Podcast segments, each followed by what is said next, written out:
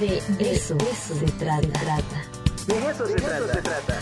El cambiante mundo de las infecciones. De lo microscópico y clínico al impacto social de las enfermedades. Con Indiana Torres. De eso se trata. Y ya está con nosotros la doctora Indiana Torres, académica de la Facultad de Medicina de nuestra universidad. Doctora Indiana, ¿cómo está? Muy buenos días. ¿Qué dicen los tamales? Buenos días, Ricardo. Pues aquí, terminando el programa, empezaremos con los tamalitos. Exacto, empieza la jornada tamalera del día de hoy. Y bueno, ¿cómo se extrañan esos momentos cuando en el salón se hacía una breve pausa, ¿no, doctora? Y de pronto llegaban los tamales y hablar. Esta es, es una cosa que nos ha, que nos ha cambiado muchas cosas y creo que esto de los tamalitos se extraña realmente, ¿verdad? Pues sí, ni hablar. Esperemos que ya el otro año podamos, a ver, ¿no? Quizá, este, retomar esa tradición eh, en los salones. Bueno, pues nos vamos con el tema, Indiana. ¿Qué nos traes el día de hoy? Híjole, el tema de hoy es, es un tema difícil, digamos, en el sentido que eh, le, vamos a hablar de los ratones y el Omicron. Eh, esto eh, parte de, algo que conocemos hace mucho tiempo, que son eh, las posibilidades de los animales desarrollar a los microorganismos de una forma totalmente diferente. Es decir, un microorganismo en un mismo ser humano, dependiendo de dónde se encuentre, va a tener diferencias. Y em, lo que vemos aquí es que eh, bueno, los, ratones han sido señalados. Eh, sí, sí me ve Ricardo porque yo perdí la señal aquí. Te veo ah, y te escucho bastante bien. Ok, bueno, el, el asunto es que eh, en, un, en un mismo ser humano los microorganismos pueden desarrollarse de distinta forma, es decir, depende de, de las condiciones de acidez, de, humedad que se tenga. Y esto no es ajeno a los virus. Entonces, eh, los, aquí la situación pasó porque los ratones em, han mostrado en estudios previos que han tenido reacomodo el virus eh, de eh, el SARS-CoV-2 dentro de ellos cuando hablamos de antígenos, que todo el mundo habla ahora de los antígenos para efectos de, las pruebas, a lo que estamos haciendo referencia es la introducción de una sustancia extraña al organismo en donde el organismo reacciona rápidamente y esta respuesta inmunológica eh, es la que define si se produce o no se produce una enfermedad. Los cambios antigénicos eh, son un caso específico de reordenamiento genético y es importante para la aparición de nuevos patógenos virales porque es una vía en la que los virus pueden seguir para encontrar un nuevo nicho. Es decir, cambio una parte y ya no solo afecto a los ratones, sino que también afecto a, em, los primates o afecto a los cerdos. Nos tenemos que acordar en el año 2009 con la, con la epidemia que tuvimos de H1N1, aquí se produjo una, un cambio de estos eh, eh, antígenos hacia los cerdos y eh, toda esa epidemia que, que tuvimos pues nos recordaremos que se produjo a partir de las granjas de crianzas de cerdos en Veracruz. Entonces, esto es realmente importante, pero han habido una serie de investigaciones en donde lo que se mostró es que ya no solo la acomodación de esos virus, sino el espectro de las mutaciones refleja un entorno celular específico del huésped. Esto, esto eh, fue importante como descubrimiento.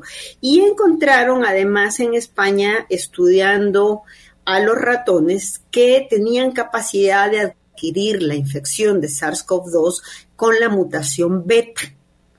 Estos eh, eh, dieron paso a nuevas eh, investigaciones y un estudio en la Universidad de Princeton concluyó que los roedores pueden ser portadores asintomáticos del SARS-CoV-2, lo que significa decían ellos en el momento en que dijeron esto, antes de que apareciera la variante Omicron, que la próxima COVID podría provenir de las ratas.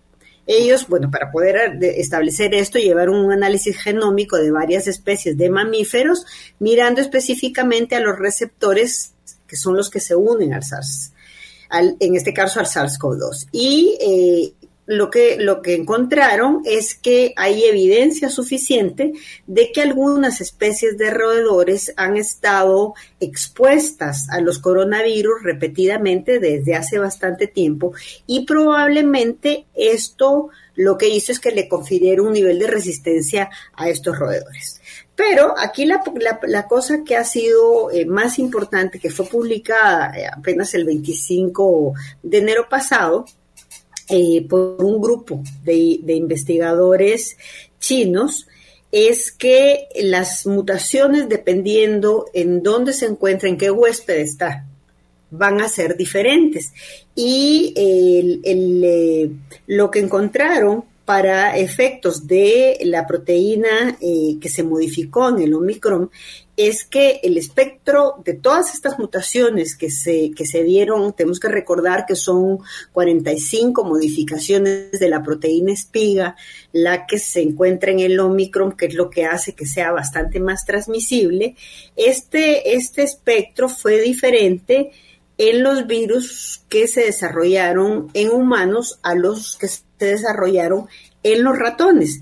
Eh, encontraron que las mutaciones de esta, de esta proteína espiga se superpusieron a las, se superpusieron a las mutaciones que existían antes del SARS-CoV-2. y esto haciendo que hubiera más afinidad para, eh, para las células de entrada del ratón. Entonces, esto es muy importante porque plantearon la posibilidad de que los ratones pudieran haber sido un hospedero intermedio del SARS-CoV-2 tenemos que recordarnos que el eh, del paso del, virus del murciélago a los humanos, se produce un reacomodo que necesita un huésped intermedio.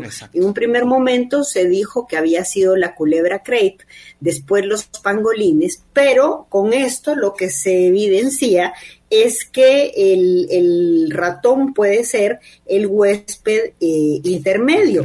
Y esto explicaría la evolución tan rápida del virus, eh, haciendo tantas modificaciones, porque 45 mutaciones es realmente una enormidad y no lo habíamos visto con esa velocidad antes en los distintos virus con los humanos.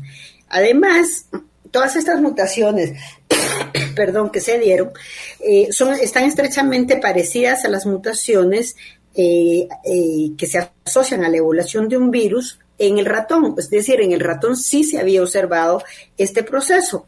¿Qué quiere decir esto entonces? Que las mutaciones de la proteína de la espícula del Omicron se parecen significativamente a las del SARS-CoV-2 conocidas en los ratones, ah. particularmente teniendo una mayor afinidad en esta, en esta, esta célula a la que atacan, que son las enzimas eh, convertidoras de angiotensina, que tenemos que recordar son las responsables de la mortalidad asociada con las otras variantes en personas con hipertensión o con, o con obesidad. Esto realmente ha sido un hallazgo que es muy importante porque eh, lo que se está mostrando aquí es que la afinidad que, se mostró con estas mutaciones para las eh, eh, estas enzimas de angiotensina del ratón permite la entrada del virus a las células del ratón. Entonces, las mutaciones del Omicron están adaptadas para poder enclavarse en estos receptores de los ratones.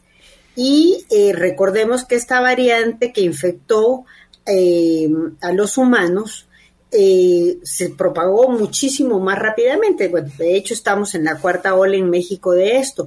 Entonces, lo que esto presupone es que el virus se combinó con, con, con, los virus de ratón, se reacomodó en los ratones y regresó hacia los humanos.